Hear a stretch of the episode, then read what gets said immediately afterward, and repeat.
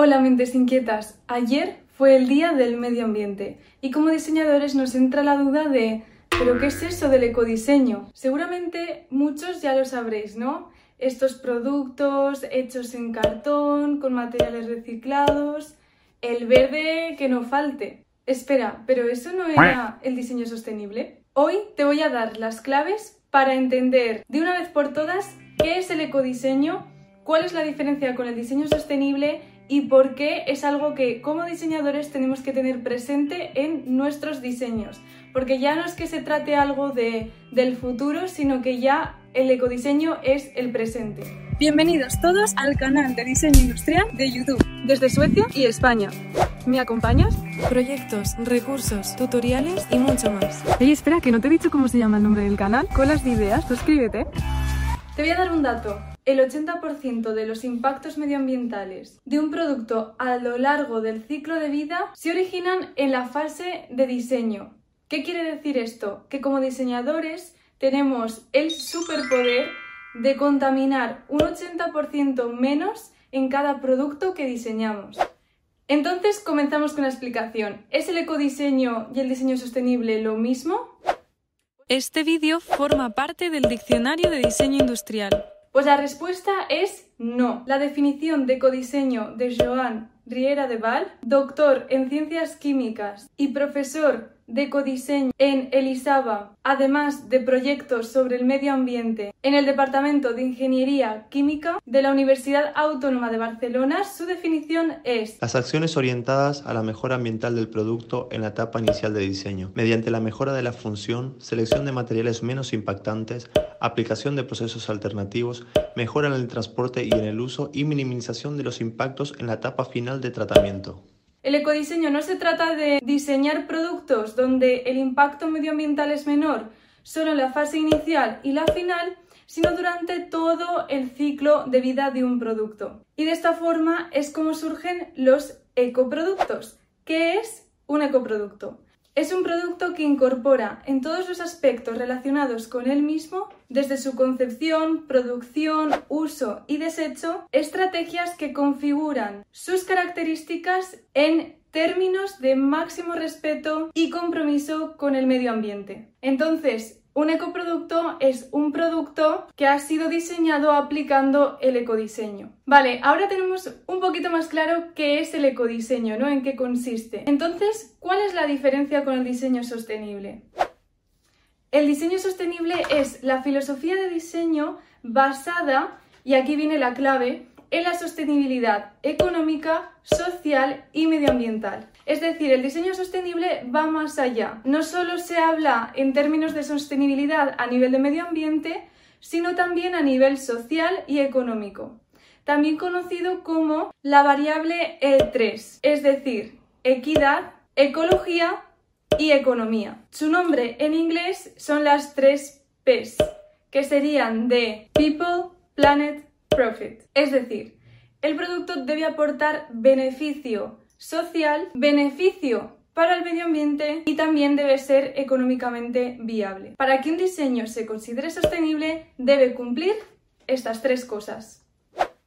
Bueno, si habéis estado atentos hasta esta parte del vídeo, ahora sabréis contestar a esta pregunta. ¿Todos los ecoproductos son productos sostenibles?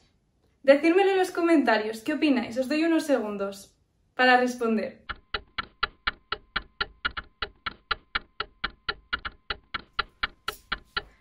Bueno, se acabó el tiempo.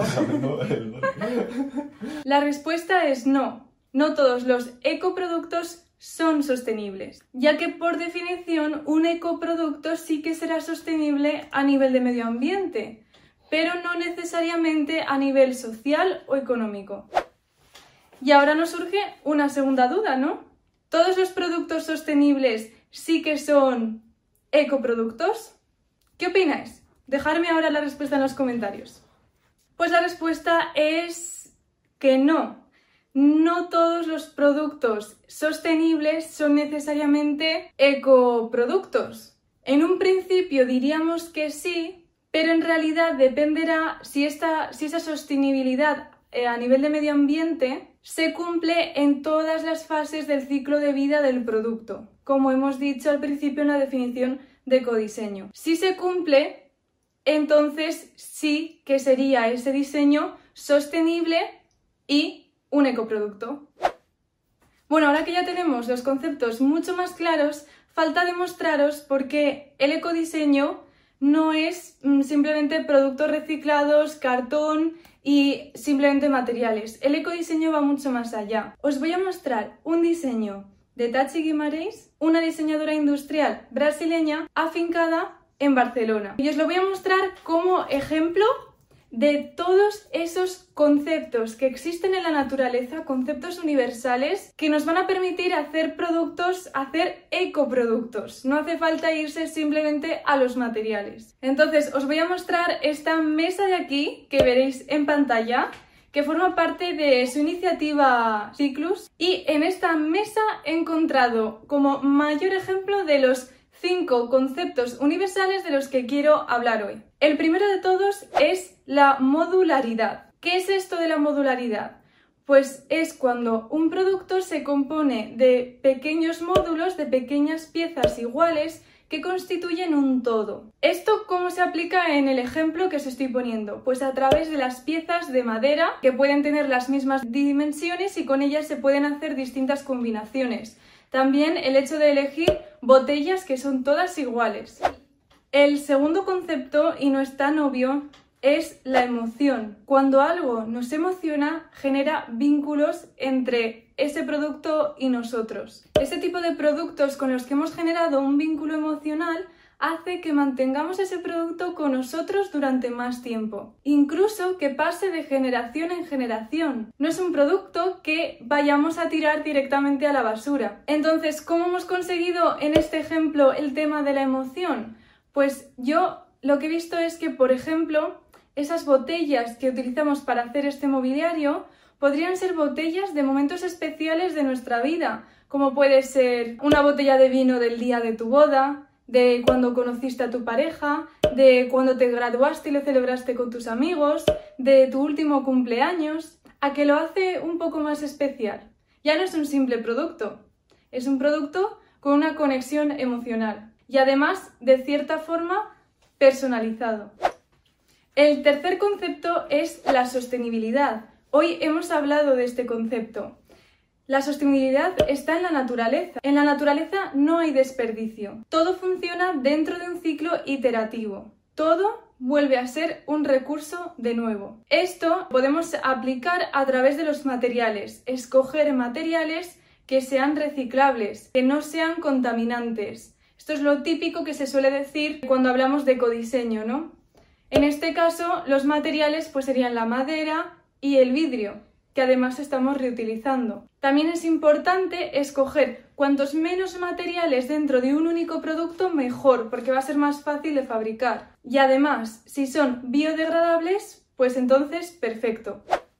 El cuarto concepto del que os quiero hablar es la multifuncionalidad. De forma muy sencilla, que un solo objeto sirva para multitud de cosas. Este producto es multifuncional porque dependiendo de la combinación y juego de piezas que hagamos, puede dar lugar a distintas funciones. También podemos jugar con las alturas, podemos jugar con, con la colocación de las botellas, la posición, la orientación.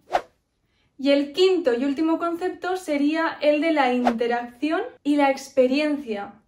Sin lugar a dudas, esto es un concepto que deberíamos aplicar a todos los productos, independientemente de si van a ser ecoproductos o no. La experiencia al final es un elemento que le da un valor añadido que es necesario y como diseñadores no solo diseñamos productos, sino que diseñamos experiencias. Al final, la interacción nos genera distintas sensaciones ¿no? que percibimos a través de nuestros sentidos y eso nos permite experimentar una experiencia única. Eso es lo que deberíamos intentar conseguir con estos productos. Este objeto nos permite crear distintos ambientes, jugar con las luces, jugar con las plantas, con la posición y colocación de los elementos y eso va a permitir que se genere una experiencia u otra.